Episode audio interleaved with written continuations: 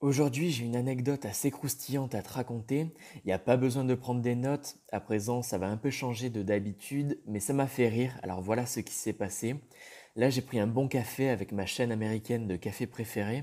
C'est un petit investissement car je sais que je vais être focalisé à 200% avec mes tâches de la journée, à savoir te partager cette petite note vocale, réaliser l'analyse du débat Mélenchon-Zemmour, ça va être extra. J'ai vraiment trop hâte de t'en parler, il y a tellement de valeur et m'attaquer à l'enregistrement d'une formation semblable à Copy Sexy parce que ça a cartonné avec une autre facette de la rédaction persuasive de vente. Bref, personne ne t'en parle jamais, mais c'est nécessaire si tu rédiges des emails marketing et pages de vente afin de gagner en rentabilité. Voilà mes trois principales tâches de la journée. C'est une astuce vraiment sympa en efficacité. Ça me permet de me focaliser sur un petit nombre d'activités à réaliser, alors que si j'en avais davantage, je m'éparpillerais et ne réaliserais jamais rien. Mais on n'est pas là afin de parler de ça. Avant de me mettre au taf, je me suis réveillé à 7 heures afin d'aller courir 45 minutes. C'est la meilleure habitude que j'ai développée et je t'encourage à vraiment me la voler de manière à être prêt à attaquer une belle journée sans que rien ne puisse t'arrêter car tu as déjà fait le principal en premier. Mais après, j'ai décidé d'aller à Lidl parce qu'il y en a assez de se commander des repas sur Uber Eats. Il y a quand même une alimentation saine à garder. Alors, j'aime vraiment pas ça, mais je m'y suis attelé ce matin et je ne savais vraiment pas au départ que ça ferait le message télégramme de ce matin. Je prends beaucoup de légumes, de fruits, de poissons, je vais me mettre à la cuisine afin de me préparer des plats certes excellents, malgré le fait que je sois un piètre cuisinier, mais bon pour la santé car ce que tu avales se reflète irrémédiablement sur ta qualité de vie.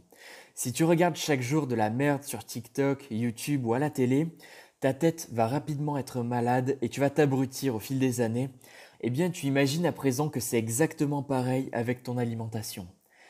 Si tu adoptes une alimentation malsaine, ton corps, ta santé va drastiquement te faire perdre pas mal de bénéfices, ce qui est néfaste à ta personne, mais également à ton business. Mais c'est également pareil si tu es salarié ou étudiant, on travaille, on a beaucoup de projets, on a des rêves et des aspirations qui dépassent l'imaginaire de 97% des gens de notre âge, et je sais que parfois on a tendance à sacrifier un peu de sa personne mais ce n'est pas ça la stratégie gagnante. Tu es ton principal investissement, sans ta personne, pas de business, et sans business, pas d'argent, pas de liberté. Alors si tu as l'habitude de travailler jusqu'à tard la nuit sans manger, te commander une pizza sans t'être lavé, sans entretenir ton enveloppe charnelle ni rien, bip bip bip, alerte rouge, ressaisis-toi mon garçon. Qui sera prêt à filer son blé à un mec en manque de sommeil qui ressemble à que dalle et qui s'est pas lavé depuis 72 heures? Personne, alors ne l'oublie pas, l'investissement le plus rentable qu'il n'y ait jamais eu sur cette terre, c'est ta personne. Alors travaille, encaisse, mais ne sacrifie pas ça en échange. Quitte à ce que cela te prenne 4, 5, 10 ou 20 semaines nécessaires avant d'y arriver, fais-le. Le voyage n'en sera que mieux plaisant, car essayer de réussir le plus rapidement possible en sacrifiant tout ce que tu as, famille, amis, sport, alimentation, plaisir, etc., ce n'est pas ça qui va te permettre de t'épanouir en tant qu'entrepreneur. Voilà, garde bien en tête que ton voyage est beaucoup mieux que la destination et que si tu n'apprends pas à profiter de chaque étape, tu vas en baver.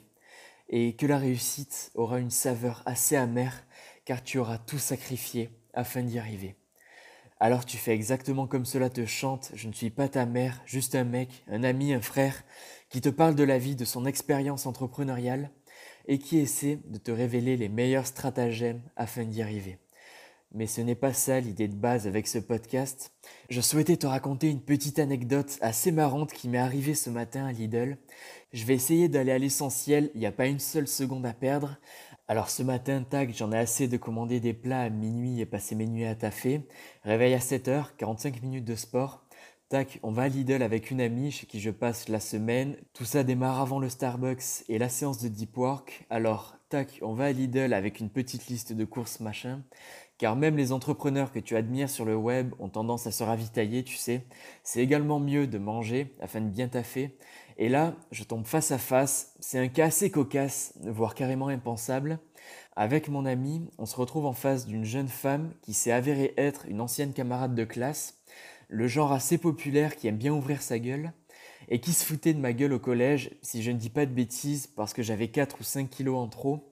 J'étais hyper sportif, faisais partie des premiers de ma classe, mais j'avais pas les tablettes. J'étais pas très musclé et j'avais un peu de gras comparé à certains garçons de ma classe, mes adversaires essayant de s'attirer les faveurs de cette fillette autrefois.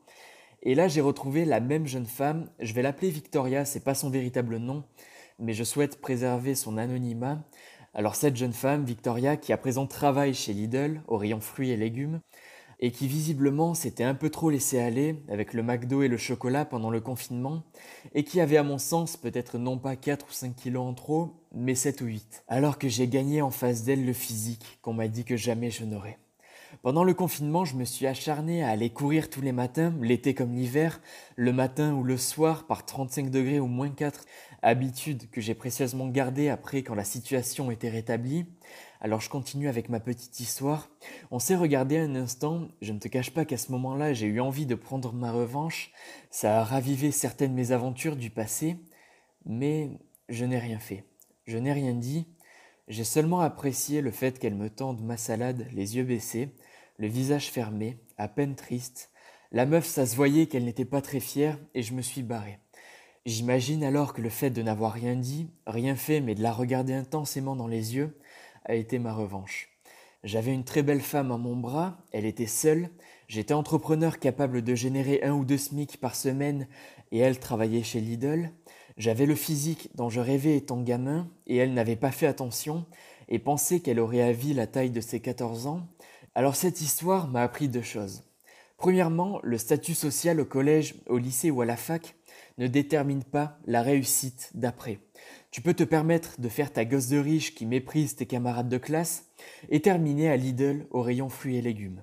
Parce que quand la vie te rattrape, qu'il n'y a plus papa-maman afin de t'aider à payer tes factures, à mettre à manger dans ton assiette, il y a une autre réalité en face à affronter. Après, j'ai remarqué, je ne sais pas si avec toi c'est pareil, mais les petites starlettes à l'école arrivent très rapidement à se casser la gueule dans la vie. C'est assez intéressant d'ailleurs en tant qu'expérience sociale à étudier. Alors deuxièmement, merci à elles et aux autres qui m'ont manqué de respect par le passé. C'est en grande partie grâce à eux si aujourd'hui j'ai la santé, le physique, la famille, les amis et le business que j'ai aujourd'hui. À leur manière, on peut dire qu'ils ont participé à ma réussite. Alors merci, merci à eux.